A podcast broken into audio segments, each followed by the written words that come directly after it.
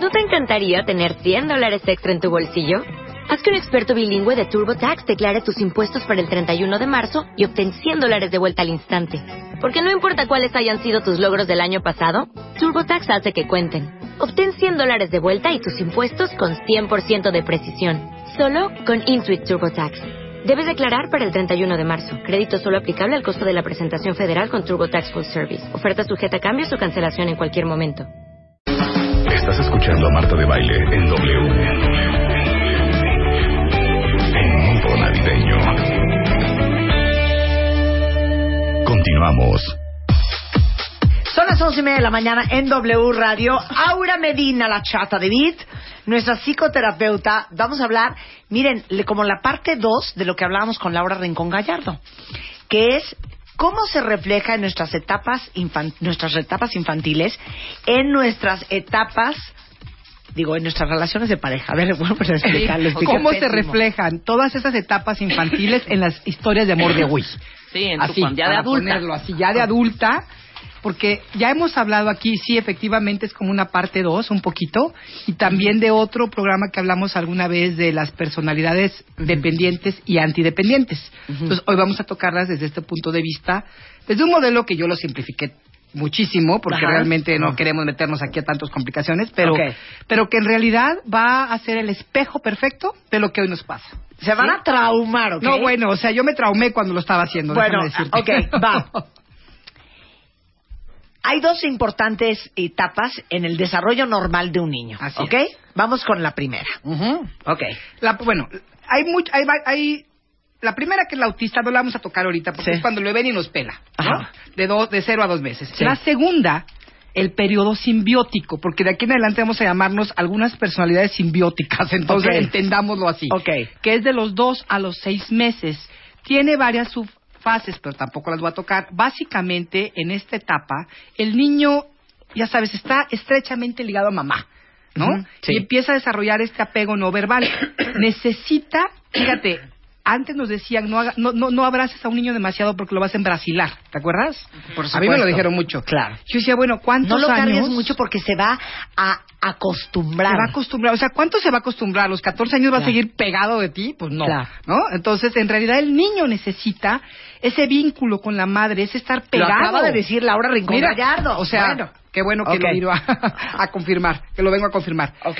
Efectivamente, el niño necesita, pero no nada más, Marta, es un vínculo de que lo, lo- lo tomo, me lo pego y ya, sino realmente crear un vínculo donde la mirada ve al bebé, donde el, el niño se sienta amado, protegido, apoyado energéticamente. Obviamente no lo entiende, ¿ok? Sí, ok. Pero lo está sintiendo, lo está absorbiendo. Ese Claro. es un desarrollo importantísimo, una etapa importantísima. Pongan atención porque Sí, ahorita porque les luego vamos, a hablar de cómo están ustedes hoy, de dónde vino ese comportamiento. Exactamente. Luego vamos a la tercera etapa que se llama separación e individuación. Es cuando el niñito, ya sabes, empieza a convertirse en, un, en una molestia para muchos padres Sí. porque empieza a desarrollar su personalidad. Y su individualidad y su, indu- independencia. Exacto, exacto, y quiere explorar el mundo y quiere ir para allá y quiere ir para allá, ¿no? Sí. Entonces, esta, esta, perdón, esta es la que tenía varias sub, subfases, pero lo importante es entender que en esta etapa el niño necesita separarse de la madre, investigar un poquito, conocer el mundo y saber que la madre está ahí para cuando él quiera regresar. Sí. Porque ese es el problema. Muchas veces la mamá, ay, ya prefieres a tu papá, prefieres a tu abuelita, ¿Prefieres a tu nana? entonces lo castiga de alguna forma. Sí. Entonces, bueno, utilizando este modelo podemos ver mucho de lo que sucede con nosotros. La mayoría no tuvimos un desarrollo sano. Esa es la verdad. ¿Por qué? Porque nuestros padres tampoco entendían nada de esto. Teníamos una serie de, de creencias erróneas a morir, ¿no? Entonces, casi todos crecimos con lo que le llamamos hoy las heridas, que son como huequitos que se quedaron en ese en esas etapas y tan importantes y que son consecuencia de necesidades esenciales de ese momento que no fueron cubiertas. Ajá. ¿sí? Entonces, lo que te puedo decir es que la falta de un vínculo adecuado con nuestra madre durante la etapa simbiótica nos va a dejar una profunda hambre emocional. Pero profunda. O sea, entre los dos y los seis meses de edad. Es. Si no estuviste con tu madre, y no, no estoy diciendo que la mamá haya sido mala, ¿eh? escúchenme. Puede ser que tuvo que trabajar, que tuvo una enfermedad, que no importa qué fue lo que sucedió, lo importante es que tú entiendas en dónde estás atorado o atorada. Entonces, si tu madre no te dio eso que tú necesitabas, si tú no lo obtuviste, te vas a, vas a ir creciendo con esa profunda hambre emocional. ¿Y por qué? Porque necesitas ese vínculo amoroso e incondicional que nunca, que nunca recibiste. Esa es en la primera etapa que de que hablamos. La falta de un adecuado apoyo, guía y estímulo durante la etapa de separación nos va a crear una idea de que el amor entonces es mucha dependencia y mucha manipulación. Y, y, entendamos que esto no son cosas que vamos eh, pensando como niños, sino que nos vamos creando de esta forma. Entonces, estas dos heridas van a crear estas dos fuertes personalidades que, vamos a ver ahorita clarito todos Claro, claro, por supuesto. La primera es la dependiente. ¿Por qué? Porque, por esa gran hambre. ¿Qué hace el dependiente? Quiero, quiero, quiero, dame, Dame, dame, dame, dame, ¿no? Hay espérame, espérame, háblame, háblame, ámame, ámame. Escúchame, eh, eh, tienes que estar ahí para mí, tienes que quitarme el dolor. Sí, claro. O sea, es fuerte. Ahorita vamos a hablar de las estrategias de cada uno de ellos que utilizamos. Pero entonces, este esta personalidad lo que tiene mucho es un gran miedo a la soledad.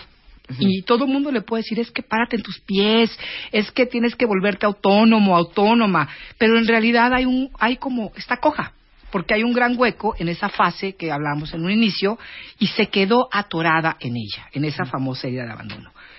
El antidependiente, que ya lo hemos tocado aquí, está hambriento de separación, está hambriento de individuación, del derecho de saber quién es él porque la madre era muy controladora o el padre era muy controlador y no se lo permitieron. ¡Ay, no, pobre niño! No, no lo dejes ir para allá. No, se va a caer. No, no. Entonces, esos miedos de la madre, casi siempre de la madre, porque en esa etapa están más cerca de la madre de la abuela, crean que el niño entonces empieza a entender que el amor es una gran manipulación. O una gran trampa, una, trampa, jaula, una jaula. Híjole, eh, si es, lo necesito por un lado. Oye, pero entonces a ver, todas las personas que tienen un pavor al compromiso, tú dirás, ¿crees que traen un rollazazazo con esta tercera etapa? Pero total y absolutamente, absolutamente. Entonces, si tú actúas desde la herida de abandono, claro, sin darte cuenta, te vas a convertir en esta gran dependiente que hablamos, y es rogar, rogar, rogar, suplicar, quejarte, etcétera. La otra herida, esta del, del, del, de que no te permiten explorar y conocerte, te lleva al rol del antidependiente. Y entonces vas a encontrar cualquier excusa para alejar al otro. Porque cuando, imagínate, cuando otra persona se acerca a ti, tú te sientes así como, ¡ah! empiezas a perder la respiración y te sientes abrumado totalmente. ¿sí? Ahora, ¿qué hace? Vamos a, para que se reconozcan un poquito los cuentavientes, vamos a hablar un poquito de cómo es esta personalidad dependiente. Hay mucha hambre de contacto, ¿sí? Porque estamos buscando precisamente llenar ese vacío creado en la etapa de la simbiosis. Claro. ¿No? Un hambre así como, ah, no, y, a ver, vamos a hablar de cómo se manifiesta en la vida real. Es que nunca me hablas, es que nunca nos vemos, es que ¿por qué no me pelaste? Una es que ¿por qué me dejaste solo? Sí. Es que nunca me dices que me amas. Y todo ese... Y es un hoyo sin fondo. Un hueco, porque nunca, no importa cuántas veces se lo digan, no es suficiente. A mí me impresionó mucho una persona que me dijo, oye Aura, pero es que yo entendía que si a mí alguien me quiere, me tiene que ayudar a quitarme el dolor. Oye. Sí, porque ella sufría de que él no la pelaba demasiado porque no estaba trabajando. Entonces me dice, es que voy a veces y le lloro. Y le digo, pero a ver, ¿por qué le lloras? Pues para que él me consuele. porque me siento muy sola. Sí, en el otro. ¿Qué carga tan absurda? Pues ¿qué, ¿cuál es la reacción del otro? Pues ya, ya. Entonces, la única manera en que estas personas saben cómo llenar su gran hueco emocional es a través de sentirse amados y apoyados por la otra persona. Desgraciadamente, sus demandas y exigencias lo que hacen es alejar justo lo contrario de lo que ellos quieren lograr en una relación, ¿no? Es un hambre insaciable y es un gran terror porque creen que nunca van a cubrirse sus necesidades y eso, por supuesto, aleja ese amor tan claro. A ver, ¿quién está atoradísimo en el periodo y en la etapa simbiótica? Exacto. ¿Quién necesita? y, y les voy a decir una cosa. Ahorita lo que vamos a ver al final es que no se trata de que está mal nada de esto hay que reconocerlo para darnos cuenta de lo que estamos haciendo con, los, con las parejas o con los amigos. Claro. Y empezar a tomar responsabilidad. O sea, yo lo resumiría en quién con gran facilidad tiende a no sentirse amado. Eso. Y a creer que su única fuente de felicidad, la única, va a ser encontrar sobre todo una cercanía en una pareja. O sea, el trabajo, la vida, los amigos, todo está bien, pero mi única felicidad va a ser cuando yo tenga esa conexión tan cercana con una persona. Claro. Esa sería como, como la parte fuerte, ¿no? Como Estrategias común, como Como sanguijuela. sanguijuela, pon ahí, como sanguijuela. Las estrategias más comunes son suplicar, quejarse, culpar al otro, demandarle, resignarse y deprimirse. Wow. Desde esta parte vivimos cuando ya dices, bueno, pues ya ni modo, me tocó vivir así. ¿No? Entonces, obviamente, ellos viven convencidos que el problema va a ser la incapacidad del otro de entregarse. Y oímos a todas estas personas, es que él tiene un problema con el compromiso. Sí, mi vida, y tú tienes un problema profundo con, con tu propia individualidad, ¿no? Entonces, por ahí va ambos. Ok. Ese es el dependiente. Ese es el dependiente, el de la etapa El de la etapa simbiótica. simbiótica. Digamos la personalidad simbiótica, la persona que está en la gran necesidad de encontrar esa simbiosis. Sí, que si no vives como muégano, te pone muy nerviosa la vida. No puedes enamorar. Claro, puedes vivir más o menos bien mientras no estás enamorado. Sí, Dice aquí Sí, Papo. exacto. Atorado en la etapa simbiótica, presente. Wow. Dice, definitivo Bien. yo, qué miedo. ¿No? Bien, bien. Hay que reconocerlo. Es que hay, si hay no, que reconocerlo. el problema de no reconocerlo es que no hay manera de sanarlo. Ahora, nada ¿no? más te voy a hacer una pregunta, a ver si les suena cuentavientes. ¿Están de acuerdo que hay parejas que te provocan esta etapa, o sea, que te la exacerban? El mundo, te- el, el universo te manda eso justo para que te la exacerbe. Y te des cuenta que la O sea, ¿quién de ustedes tuvo en su vida algo- a lo mejor un par de parejas que te provocaban ese eh, eh, de Ay, querer más, de horrible. quiero más, de quiero más, de no lo tengo, de no es suficiente, de es que no me ama, es que necesito más todo el tiempo?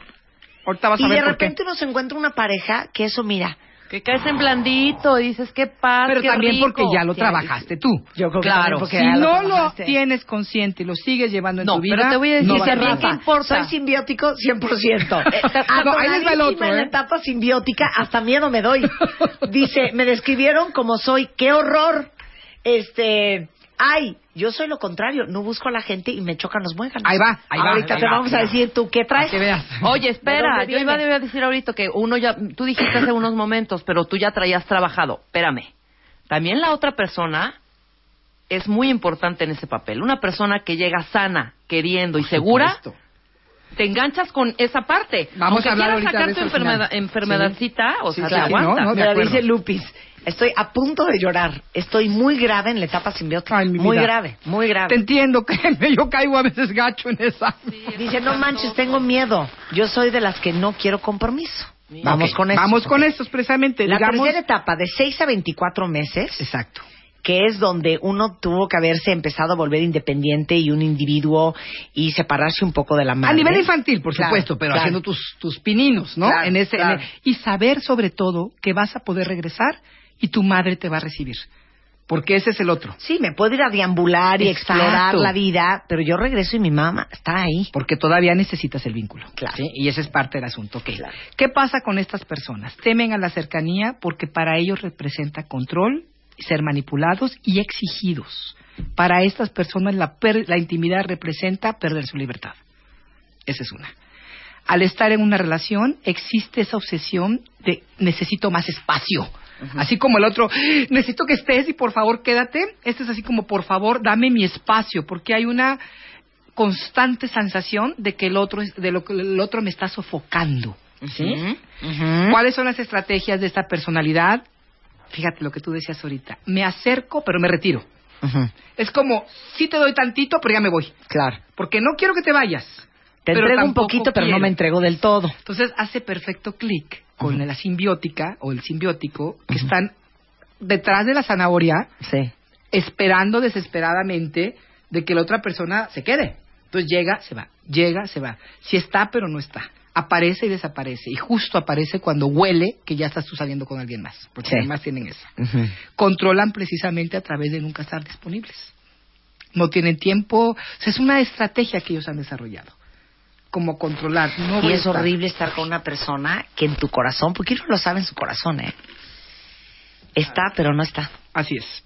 Lo sientes, sientes Es que lo sientes, es que lo Porque sientes. una claro. cosa es que tú seas una persona que, que necesita simbiosis, pero también te das cuenta que la otra persona no está cuando Sí. empiezas a trabajar, Claro. ¿no? Las personas que andan en esta búsqueda de la superioridad, de la individuación, perdón, se colocan siempre en un lugar superior. Yo no necesito a nadie. Bola de necesitados. La gente necesitada son débiles.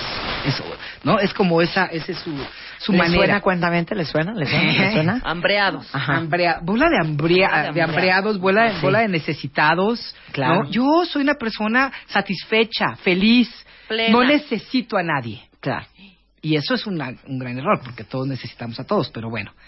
Estas personas viven convencidas que el problema es que la otra persona no sabe estar bien. Es que es una engorrosa. No sabe estar bien cuando está sola. ¿Por qué todo el tiempo quiere que yo esté encima de ella? ¿No? Entonces, imagínense la dinámica de estas dos personas. Porque primero que nada las parejas cuando empiezan, ambos están atrapados en la simbiosis. Ambos. Cuando empieza una relación de amor, nos atrapa en la simbiosis. Sí.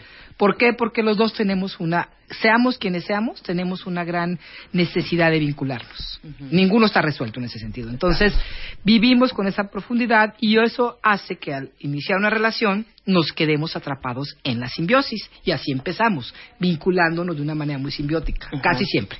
Ahora, ¿qué sucede cuando la pareja empieza a cambiar? hay uno de los dos que empieza a moverse y dice, no, ya esto fue demasiado. Me empiezo a sentir que necesito mi espacio, ya me tengo que ir el jueves con mis cuates, ya me tengo que ir el domingo con mi familia, empiezo a poner espacio y la persona simbiótica se mete en un estado de veras deprimente. De pánico. No, de pánico absoluto. De se me va, se me va, se me va, se me fue. Sí, claro. ¿No? Y ahí es cuando empiezan los verdaderos Y, es, conflictos. y, y nada más dime una cosa, es muy común que el simbiótico se busque a una persona en etapa, clavado en etapa de individuación. Sí, y te voy a decir porque es lo más común que hay. ¿Te acuerdas el artículo que escribí para Moa en La Sombra? Ahí guardamos cosas que no queremos ver. Claro. El simbiótico siempre tiene dentro de sí mismo una parte que también quiere la individuación. Como no ha avanzado esa etapa, todavía no se atreve a hacerlo. Necesitaría primero llenar ese huequito para luego de manera natural seguir a lo que sigue. Pero entonces dentro de sí también hay un anhelo de libertad. Entonces lo Claro. está proyectando afuera. Y el otro, el que es disque muy independiente, dentro de él mismo o ella misma trae un gran anhelo de vinculación porque todos lo tenemos, pero no lo acepta. Ese es el problema con esos individuos. Lo primero que hacen es negar su propia necesidad, Sí. ¿no? Y al negar la mía, pues niego la tuya. Claro, total. Es una, estoy proyectando afuera lo que no acepto de mí, entonces me jalo una pareja del tamaño de mi propia necesidad. O se hace una que de veras me, me, me atrape y no me suelte, ¿no? Y eso, de alguna manera, mi parte consciente no lo está reconociendo y empujo al otro. Claro. ¿No? Mira, aquí justamente lo que estás diciendo. Dice eh, tutis, tu- tutis- bueno, un nombre rarísimo. Dice, yo sufro de ese síntoma y no sé cómo manejarlo porque soy independiente, pero necesito de una pareja, pero estoy súper consciente que las rechazo. Claro, porque en el, o sea, hay, un, hay una, una parte de nosotros que necesita. Sí. Todos los tenemos. Y yo creo que hay diferentes grados de antidependencia. Hay personas que de verdad se niegan absolutamente la, la necesidad de otra persona. O sea, es tanto su pavor a que los controlen que prefieren cortar esa otra parte de ellos. Y es una, es una, se amputan una parte tan importante que es la parte sensible, porque niegan absolutamente eso, ¿no? Y cuando alguien, cuando ya no pueden más y de veras tienen ganas de acercarse a alguien, aceptan un poquito. Acto seguido, rechazan y patean y se van. Claro. De una manera cruel inclusive a veces. Di- dice una cuenta bien, un cuenta bien, no sé si es hombre o mujer, pero dice, yo soy como una sanguijuela. Wow. Pegado. ¿Cómo te, cómo, cómo superas? Ahora, ahorita hablamos de cómo se superan estas dos etapas, pero una pregunta. ¿Funcionan las relaciones donde los dos son simbióticos o los dos están clavados en la individuación? Mira, hay, hay, hay relaciones donde ambos son lo que se le llama este, totalmente independientes falsos. Son personas que van por la vida, se ven de vez en cuando, ¿no? Se conectan de vez en cuando, Sí. pero cada quien tiene su vida. Puede funcionarles, pero siempre va a quedar un área de no crecimiento, porque en realidad están, están ocultando algo muy importante para ellos. Entonces, ahora, el antidependiente, el problema es que para poder vivir sin ese vínculo tiene que utilizar otras cosas como adicciones, por ejemplo. Excesivo, digamos, una obsesión por trabajar, una obsesión por, por hacer algo más, o una sustancia. Entonces, ahí hay, ahí hay un problema. Dice aquí una cuenta bien, mi esposo y yo somos así. Muégano. muégano en este caso. Y dice ella, pero yo sí me asfixio. Claro, es que sí hay una ficción, o sea, hay algo ahí que está faltando. Sí hay muchas parejas muégano, muchísimas, más sobre todo en una cultura latina, pero realmente, ay, como que de pronto sí es fuerte. Es que hay un dicho horrendo que les voy a decir ahorita, cuentavientes, que dice, uno no necesita lo que tiene. Wow. O sea, si tú tienes algo, pues no necesitas, no lo necesitas, porque ya lo tienes. Y lo peor es que eso que uno necesita, en el caso de lo que estamos hablando, nadie te lo puede dar. Nadie te lo- Es que ese es el asunto. Esa es la tragedia. Por mucho que tú intentaras, por ejemplo, digamos que tú eres una persona más hacia la antidependencia y conoces a uno simbiótico y empiezan una pareja y se enamoran y te das cuenta que la persona tiene esa gran necesidad. Vas a tratar de ser, bueno, voy a tratar de ser lo más consciente, voy a estar con esa persona cuando me necesite, voy a darle lo que necesita. No vas a poder. Jamás vas a poder ser ese papá o esa mamá que esa parte infantil de la otra persona necesita. Es imposible. Al final siempre te va a reclamar y te va a exigir que no le diste lo suficiente. Hasta que tú te enojes y, y la mandes por un cuerno. ¿no? La próxima vez que digan, es que no me hablaste, es que no me pelas. Ese es su simbiosis Esa es la manifestándose. simbiosis. Exactamente. Digo, obviamente tiene que haber una regulación en una pareja sana, pero hay que checar qué es lo que estamos haciendo, si nos estamos yendo mucho de un lado o del otro. Y si somos una persona simbiótica, darnos, bueno, de las dos tenemos que darnos cuenta, de alguna manera. Tenemos que trabajar con esto, ¿no? Esto se trabaja. Esto se trabaja, amiga, y tengo aquí cuatro puntos. ¿Nos A da ver. tiempo? Sí. Darte cuenta de tu necesidad infantil. ¿Cuál es- eh, ¿En dónde estás? Si eres una persona muy simbiótica, que deseas este vínculo, o eres una persona que necesita separarse y que desea un apoyo y comprensión incondicional para buscarse a sí mismo. ¿Sí? Esa es la primera. No pueden satisfacerse entre sí mismos, tienen que entender eso, deben buscar, esta, esta, este principio tenemos que entenderlo, en una pareja no podemos sanarnos, tenemos que buscar terapia, amigos conscientes, ah, tenemos que buscar, o en nosotros mismos, porque si no, lo que hacemos es matamos la relación. ¿Sí? Tenemos que validar nuestro proceso, pero no esperar que, que entre la pareja nos podamos ayudar. No somos terapeutas el uno del otro. Imposible. ¿Sí? O ahogas a la persona, o, O te la ahogas rompes, tú. O, la te rompes. rompes tú también. sí, No, claro. es que le di todo lo que necesitaba y ya no puedo más. Claro, ya ¿No? no, puedo. Ya no puedo, me estoy muriendo y la odio. Ya llega un momento en que aborreces a la otra persona Claro. porque ni siquiera te agradece lo que haces. Claro, pero parte porque sientes que nada de lo que No haces es suficiente. Y, y de verdad, cuando alguien necesita espacio, necesita espacio. Cuando alguien necesita vínculo, necesita vínculo. Y tienen que trabajar ambos con, con eso. Tenemos que separarnos de la familia de origen. Fíjense, esto es lo más duro. Literalmente, como decía uno de mis maestros, digamos que en el, en el proceso de terapia se matan a los padres internos, ¿eh? No los vayan a matar los de afuera.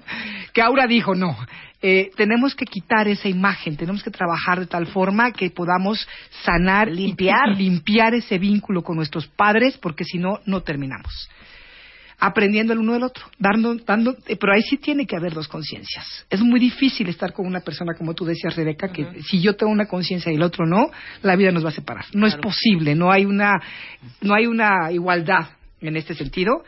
Y aprender a separarnos y vincularnos. Eso vamos a hablarlo en algún otro programa. La separación, el- el- el- la danza del merging and separating, como dicen, de, de fundirte O sea, y estar en pareja, separarte Exacto. y fundirte, que separarte y es todo un asunto.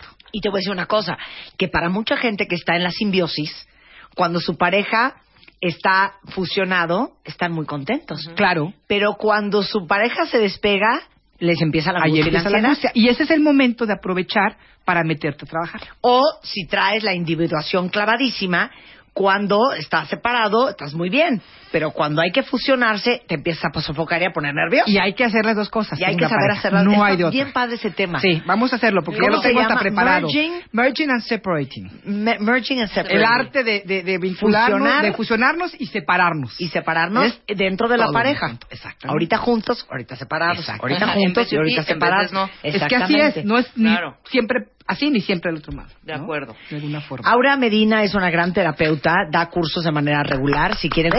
contactarla, La la Bueno, voy a dar cerrando ciclos este fin de semana, pero ya está lleno gracias a ustedes. pero lo vamos a repetir en enero y lo voy a repetir en Querétaro. Así que por favor contáctenme, yo les aviso y les doy los, los detalles. Y vamos a dar un proceso muy bonito el año, pas- el, el año pasado, ¿eh? Ajá, el año que entra, precisamente acerca de todo esto que estamos hablando. es arroba Aura Medina W y Así todos los es. datos están en en, eh, en mi sitio y también les voy a decir una cosa. Aura escribió un texto para la revista MOA de este mes Sí, en diciembre. que se llama Cuando te mutilas por amor. Que tendría que ver un poquito con esto que estamos hablando. O sea, cuando empiezas a hacer o a dejar de hacer cosas que son parte de tu esencia y de tu naturaleza por embonar y Híjole. por, por encajar con tu pareja. ¿Y Que por ni qué siquiera es funciona. tan mala idea? No, no, terrible idea. Terrible, Léanlo, terrible. está en la revista MOA, Cuando te Excelente. mutilas por amor. ¿No? Mua. Eh, Tú, MOA, qué bonito. Está precioso. Aura también ya trae precioso, colgado sí. su dije MOA. Absolutamente, gracias. Muchas gracias, Aura. Un placer Gracias. tenerte acá. Estás escuchando a Marta de Baile en W. En modo navideño. Ya volvemos.